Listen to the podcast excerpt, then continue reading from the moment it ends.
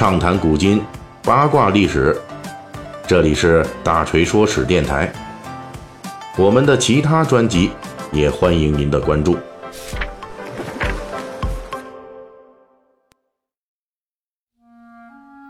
今天是十一月十八日，九十年前的这一天啊，也就是一九二八年的十一月十八日，美国纽约的一家影院正式播放了一部有声动画片《威利号汽船》。这部不足八分钟的动画片带来了世界动漫历史上的经典形象，这就是我们今天的九十岁老寿星米老鼠。关于迪士尼动漫王国，我们都是非常熟悉的。而迪士尼动画世界真正的动漫基石，正是这只穿着红色短裤和大头鞋、戴白手套的米老鼠米奇的形象。本期大锤说史，咱们就来回顾一下九十年前的这只动画老鼠如何开启了迪士尼动画王国。一九二零年代，当时美国影院流行在正片播放之前，先播放一个短片来暖场，这就给了动画片一个展示自己的空间。在公映的第一部动画片《威利号汽船》中，米老鼠是一个勤劳、乐观、善良，同时又喜欢恶作剧的船员。在不足八分钟的时间里，他与粗鲁苛刻的船老大斗智斗勇。啊，当然了，这种斗智斗勇的结果，通常都是自己吃瘪。啊，那米老鼠呢，帮助各种乘船的呃旅客上船，并且呢，在工作之余，利用各种锅碗瓢盆奏响了乐曲，并欢快地跳起舞蹈。这部动画片一播出，就获得了观众的追捧，甚至是喧宾夺主。当时有观众声称，更想看的不是正片，而是米老鼠了。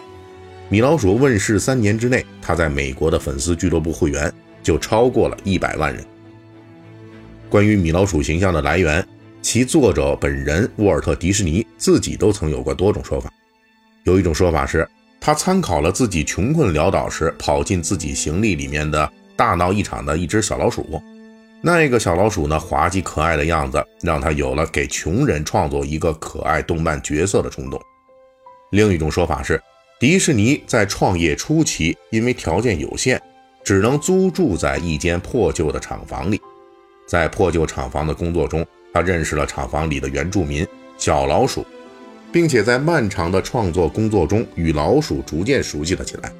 甚至还喂给他一些碎面包渣。这种动物朋友成为后来迪士尼创作的灵感来源。此外呢，还有说法提出，米老鼠的最初形象是迪士尼在睡觉时梦中遇到。有了这个形象之后，迪士尼很快就把米老鼠应用到他的动漫创作中去。不过，他最初的创作是以米老鼠开飞机为故事情节的。疯狂的飞机，在一九二八年五月的电影院试映中，效果没有得到预期的火爆。不过，观众呢还是能够接受米老鼠的动漫形象，这才有了后来正式公映的《威利号汽船》的大受欢迎。应该说，最初的米老鼠没有在疯狂的飞机中凭借倒霉蛋的角色而走红，反倒是后来居上的《威利号汽船》中那个勤劳能干、热心助人、经常吃瘪的这个船员米老鼠。大受欢迎，最终呢成就了其市场化的诞生。这其中有几个关键性的因素，其中最重要的直接因素啊，就是迪士尼在制作动画片时大胆采用了当时最新技术，对动画片做了有声化处理。其实，在米老鼠问世的前一年，也就是1927年，第一部有声电影《爵士歌手》已经在纽约首映了，引起了整个电影工业的发展浪潮。但是到了一九二八年，迪士尼仍旧是第一个在动画片领域尝试有声化的。在第一部《疯狂的飞机》中，迪士尼曾经尝试在影院里让风琴师现场奏乐作为配乐，但是这个实验效果呢不理想。在后继的《威利号汽船》中，他正式引入了有声配乐，结果因为音乐、乐曲、声音和这个剧情的高度的契合，终于获得了巨大的成功。动画片的领域呢，最新的技术尝试，迪士尼啊，从那个时候到现在是一直走在前列的。就拿当家的明星米老鼠来说，他就曾经创造过动漫历史上的多个第一，比如1928年第一部有声动画片之后，1929年米老鼠又第一次开口说出了台词。当然，任何一个时代宠儿成功的背后，都有着时代故事的宏大叙述。呃，在一九二八年呢，正是美国经济大萧条、百业凋零的时代。在这样的背景下，身心俱疲的普通观众们，更需要的是开心的娱乐主题，而不是拯救世界的某个强力英雄。迪士尼的米老鼠正是这么一个形象。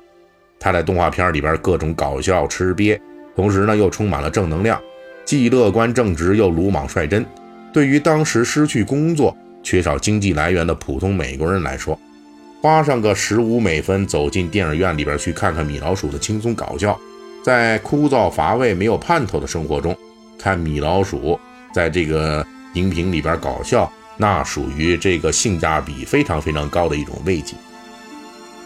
米老鼠对于整个迪士尼动漫世界的创立啊，不仅具有开创性作用，而且还体现出了无以伦比的基石作用。从迪士尼大家庭的角度来说，米老鼠获得追捧之后，迪士尼再接再厉，创作出了米老鼠的女朋友米妮。随后又有唐老鸭、高飞等角色的加入，当然了，更重要的是米老鼠让迪士尼赚钱了，这让迪士尼的动漫事业能够走上一条正确发展的轨道。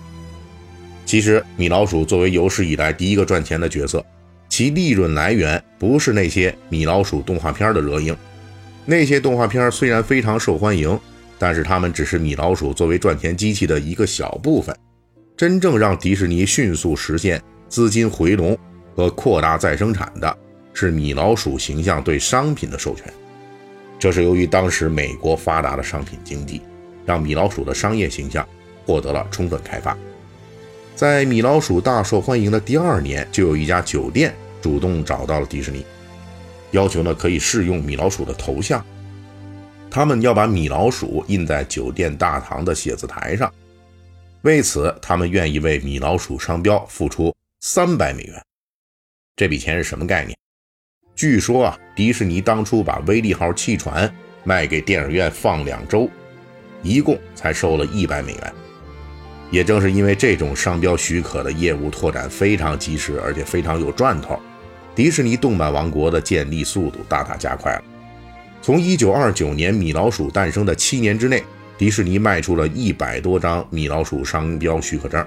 涉及上千种商品。也正是这样的版权与商业的紧密结合，让米老鼠成为当时世界上最赚钱的动漫形象之一。